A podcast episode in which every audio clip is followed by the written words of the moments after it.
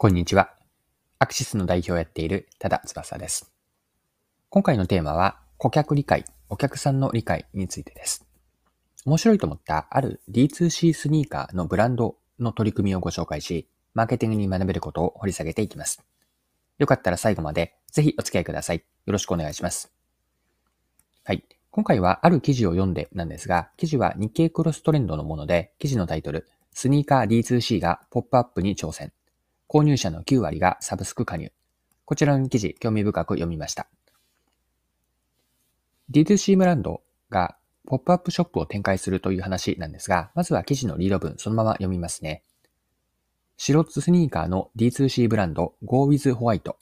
2021年5月の立ち上げ以来、EC をメインに展開してきたが、初のポップアップショップを期間限定で出展した。当初はリアルで販売する必要はないと考えていた同ブランドがリアル店舗設置のを選んだ狙いとその成果を聞いた。はい。こちらが日経クロストレンドの2022年7月6日の記事からのリード文でした。この記事の中に書かれていて興味深かったのは店内に置いた自動販売機だったんです。この自販機からはステッカーなどのノベルティグッズがもらえました。詳しくはまた記事から見ていきましょう。中でもユニークなのは、店内に自販機を設置し、ノベルティを配布したことだ。来店客は自販機のパネルに設置された二次元コード、QR コードを読み取り、Go with White の LINE 公式を、LINE 公式アカウントを友達登録すると、店頭スタッフから自販機専用コインを渡される。これを自販機に入れると、Go with White のステッカーやシューズケアグッズなど、全6種類のグッズから選んで好きなものを1つもらえる。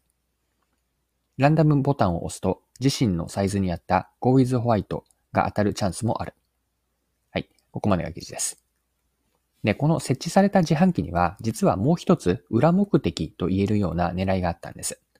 また記事から読んでいきますね。一見すると来店客を楽しませる企画のようだが、役割はそれだけではない。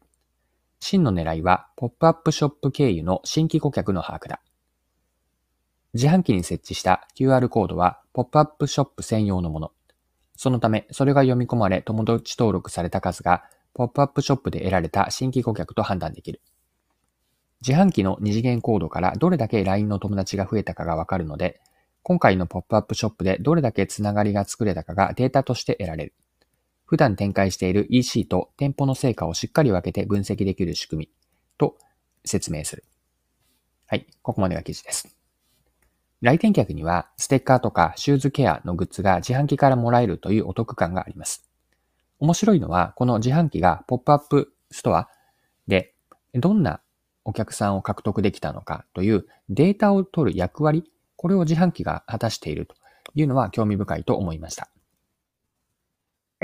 では、ここから後半に入っていくんですが、学べることをですね、後半のチャプターでは、今回の事例から着想を広げて掘り下げていきたいこと、学べることについて見ていきましょう。で、今回の事例から掘り下げていきたいテーマは、自分たちのお客さんは誰かを理解する重要性なんです。白スニーカーブランドの今回取り上げている D2C ブランドですね、Go with White がポップアップショップを出したのは、それまでの EC 販売では届かなかった見込み客との顧客接点を作って、新たな販売機会を増やすためなんです。ポップアップショップによって新しいお客さんをどれだけ獲得できたのか、増やせた新規顧客はどういう人たちなのかというのが重要になります。まあ、そこで GoWithWhite は店内にノベルティグッズを配布する自販機を設置し、まあ、自販機に顧客データを収集する役割を持たせたんです。データを取ることで新規のお客さんとはどういう人たちかが見えてくるんです。で新規のお客さんというのは、ここでは大きく2つに分けられると思っていて、1つ目が EC サイトでのユーザーとか会員とは全く違う属性の人たち。もう1つが元々の会員とは同じような人たちです。今2つ言ったんですが、前者はそれまでのターゲットユーザーとはそもそも異なって、ターゲット顧客のその外から、ターゲット外から新しく獲得できたお客さんなんです。で後者の元々会員と同じような人たちというのは、ターゲットユーザーの中から新たに増やせたことになるので、これはつまりはターゲット内の自社シェアを高められたということなんです。はい。でそろそろクロージングに入っていきながら、今回の学びまとめていきたいんですが、お客さんのことを理解して、理解することが大事であると言ったんですが、理解して終わりではないんですよね。顧客理解に基づいて、お客さんが求めるニーズを満たす商品や打ち手に転換する、顧客理解を、ニーズを理解して、その理解をしっかりと商品や打ち手に反映する、転換することが必要になります。まあ、売り物と売り方、この両方に顧客理解を反映させるわけなんです。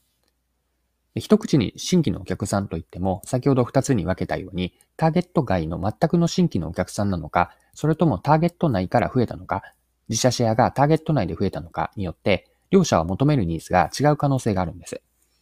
よって、結局のところ突き詰めると、自分たちのお客さんは誰かと何がお客さんにとって価値になるのか、この二つは常に持っておきたい問いかけで、今回最後に残しておきたいメッセージです。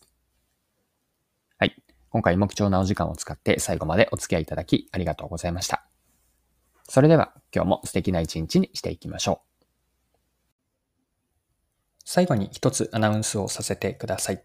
ニュースレターのご紹介です。ビジネス系のニュースレターを配信しています。で、今回の内容がいいなと思っていただいた方には、このニュースレターもきっと面白く読んでいただけると思います。